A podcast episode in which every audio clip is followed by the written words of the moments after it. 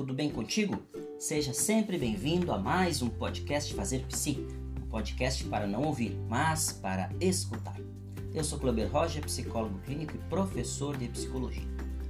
O podcast de hoje é o primeiro podcast da primeira temporada aqui no Fazer Psi.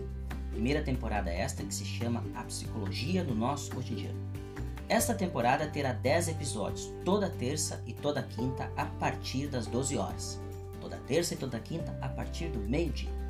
E nesse primeiro episódio eu vou te mostrar que você é o que sente e não o que pensa, onde vamos falar sobre aquilo que sentimos e aquilo que pensamos.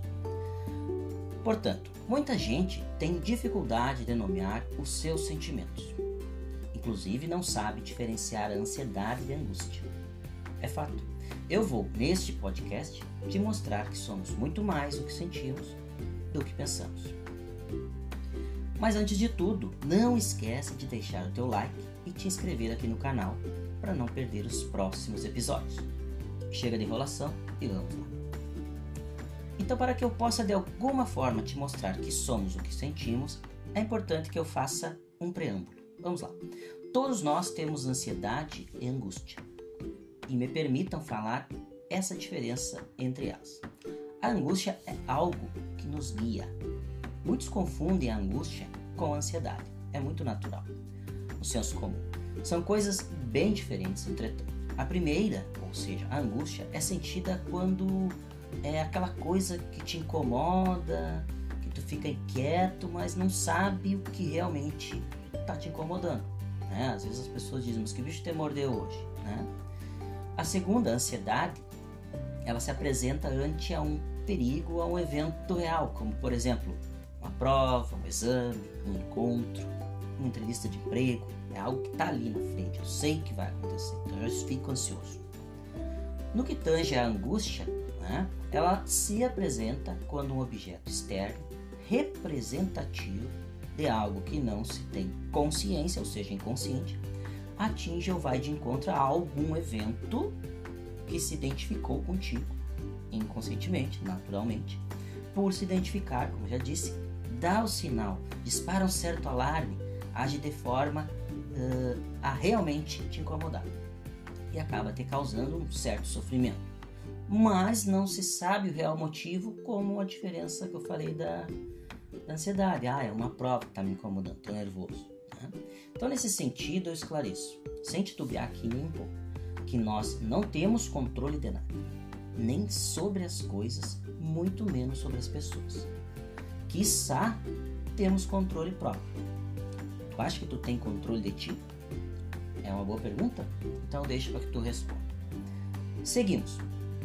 Sem a angústia não há vida. Da mesma forma, sem ansiedade. Todos nós temos ansiedade, todos nós temos angústia e às vezes elas se tornam até psicopatológicas, mas todos nós temos.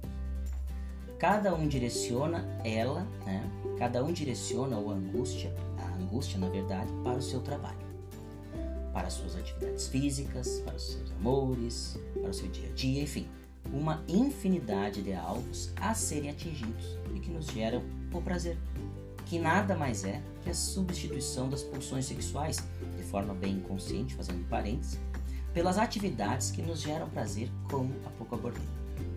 É o princípio do prazer freudiano que, graças à repressão, né, o não permite que convivamos em sociedade. Do contrário, imagine, né, se não tivesse essa, essa, essa repressão, né, no bom sentido, obviamente, seria uma barbárie. Imagine se as pessoas fizessem sempre o que desejassem. Onde é que nós estaríamos? Então, de alguma uh, forma, isso pode ser meio que complicado de se entender. E de alguma maneira, realmente é. Então, eu busco aqui tentar deixar menos difícil ou descomplicado de que isso seja entendido. Da mesma forma, tento deixar mais concreto, se isso é possível, aquilo que não se vê.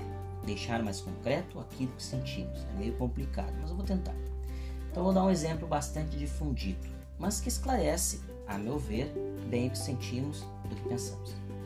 Imagine um iceberg, aqueles enormes blocos de gelo, que se deslocam das geleiras dos polos, né? A parte de baixo, ou seja, aquela parte, a maior, aquela que está submersa, são os nossos sentimentos. Submersos. Toda a nossa história de vida, tudo que já ouvimos, que falamos, que pensamos, que tocamos, que recebemos, que enxergamos, que passamos, enfim, tudo é aquela parte que está lá embaixo. Essa parte maior é a que sustenta o iceberg abaixo da superfície e que o movimenta a parte menor, que na verdade a parte de cima é a continuidade disso. Né? Então, acima da superfície tem aquela pequena parte que na verdade é uma enorme parte também que a gente vê do iceberg. Só que ela é muito pequena perto da parte que está embaixo. Então, o que eu quero dizer com isso? Que o que a gente vê, né, é a parte pequena, que é o que pensamos. Muito pequeno que conseguimos acessar pensando, raciocinando, escolhendo, decidindo, né? racionalmente. Entretanto, é a menor parte. Já a maior, como dito, é a parte de baixo, aquela que a gente não enxerga, que a gente não vê e que a gente nem sabe o real tamanho, a gente não vê. Mas é ela que movimenta o todo do iceberg. É ela que segue mar fora, o mar adentro, como que nos guiando, nos levando. Essa parte enorme é o que sentimos. São os nossos sentimentos, aquele enorme pedaço que não conseguimos e nunca conseguiremos jamais quantificar. É inconsciente. Portanto, é por isso que o que somos é o que sentimos e não o que pensamos. Pensar é apenas uma consequência desse sentido. O pensamento é apenas um pedaço de nós e, portanto, somos muito mais o que não enxergamos. Somos muito mais aquilo que sentimos. Somos aquilo que não vemos. Somos aquilo que não enxergamos e não escutamos. Vou dar um outro exemplo, uma outra analogia a grosso modo. O que pensamos é um grão de areia perto da infinidade de areia que existe no nosso mundo. Então, hoje você me ouviu, mas nunca vai saber o que eu sinto. E eu nunca saberei o que você sente, e nem como e nem quanto sente. É por isso que eu amo a psicologia e o que faço, pois para mim é maravilhoso ajudar as pessoas a escutarem que está no fundo do iceberg e assim buscarem ressignificar suas vidas. Então é isso, o podcast fica por aqui hoje e eu fico muito grato pela tua audiência e espero ter te ajudado. Ficou com alguma dúvida? Deixa teu comentário ou a tua pergunta, vai ser um prazer responder.